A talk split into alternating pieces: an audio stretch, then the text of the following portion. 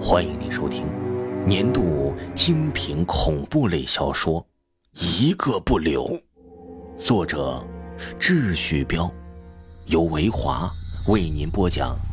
咱们恐怖开启第一集。民国初年，军阀混战，时局动荡。民众处于惶惶不可终日之中。深夜，一个叫贾志霞的大财主在镇子外面的小别墅里，跟他的小老婆睡得正香。突然，从窗户外面传来了一声似鸟非鸟、似禽非禽的叫声。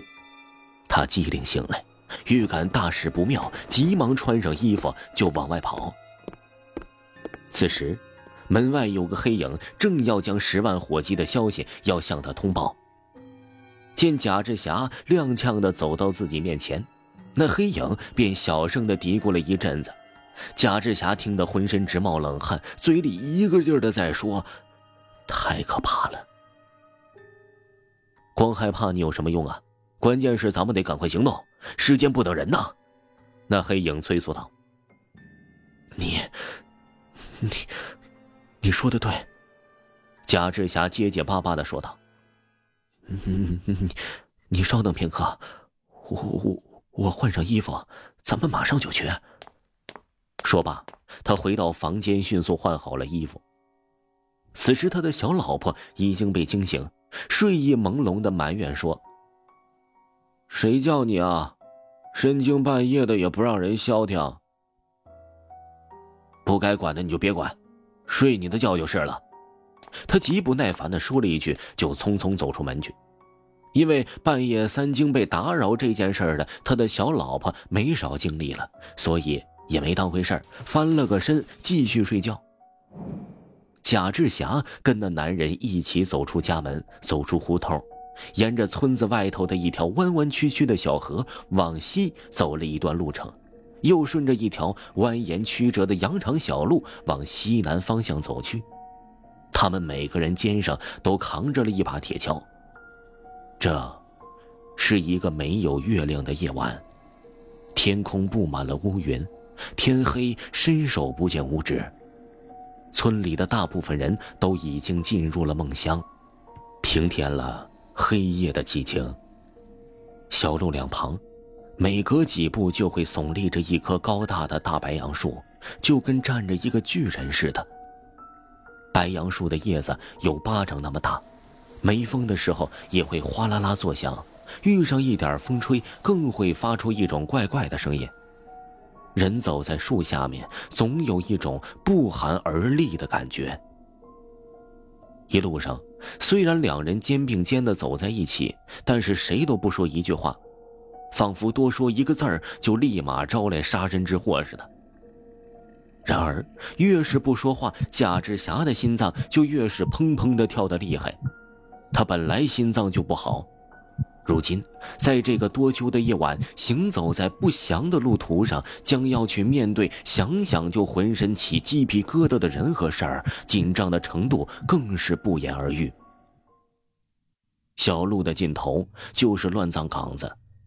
谁都不知道那里到底埋葬过多少死人，谁也不知道到底从什么时候起开始埋葬死人，只知道那个地方所埋葬的死人各种类型的都有。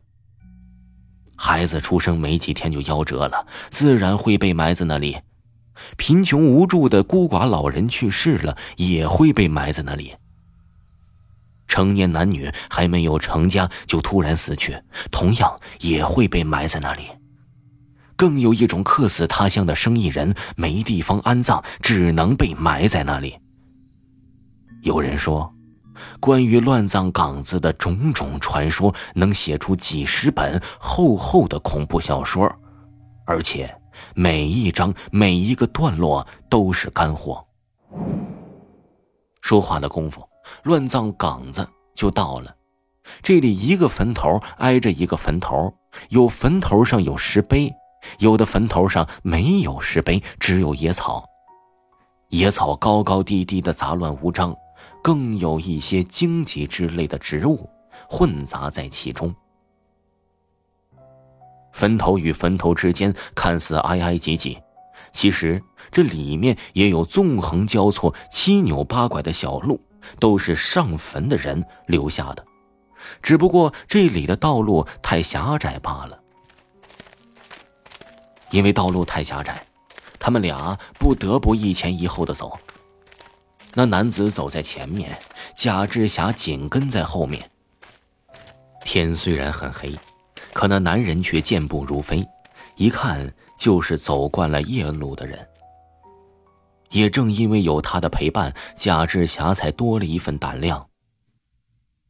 在一条小路的旁边有一座新坟，显得比别的坟墓都大。说它是一座新坟，是因为那上面的野草相对稀少而已。其实按时间来计算，它已经堆积七八个月之久了。他们俩就在这座新坟前停止了脚步。按照之前商量好的路分，他们俩要在一个小时之内把坟墓里的人挖出来，然后转移到别的地方去。转移到的那个地方不能露出一点痕迹。时间紧迫，贾志霞操起手里的家伙，这就要动手，却发现跟他同来的那个男人消失的无影无踪。你在哪里啊？他不敢大声叫喊，只能压低嗓门喊道。那人依旧跟人间蒸发了似的，不肯现身。贾志霞有点着急，更有些害怕。正要再喊，却蓦然发现从眼前的坟墓旁边闪出了一个女人来。一个大男人怎么突然之间就变成了一个女人呢？你会问：天色这么黑，他怎么能肯定眼前的这个人一定是女人呢？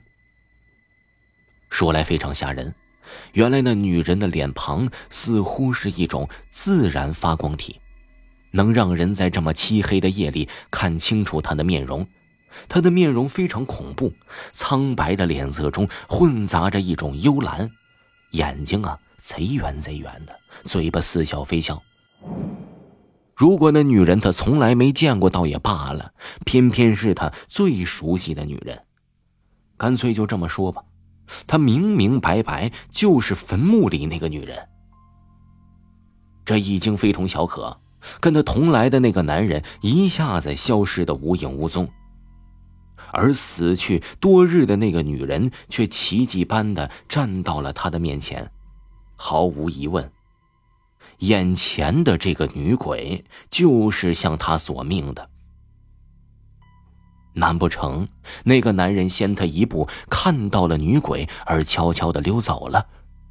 再不起，那就是女鬼已经提前一步对那男人下手了。但不管属于哪种可能，此时贾志霞所面临的都一定是大难临头。听众朋友，本集播讲完毕，感谢您的收听，咱们下集恐怖继续。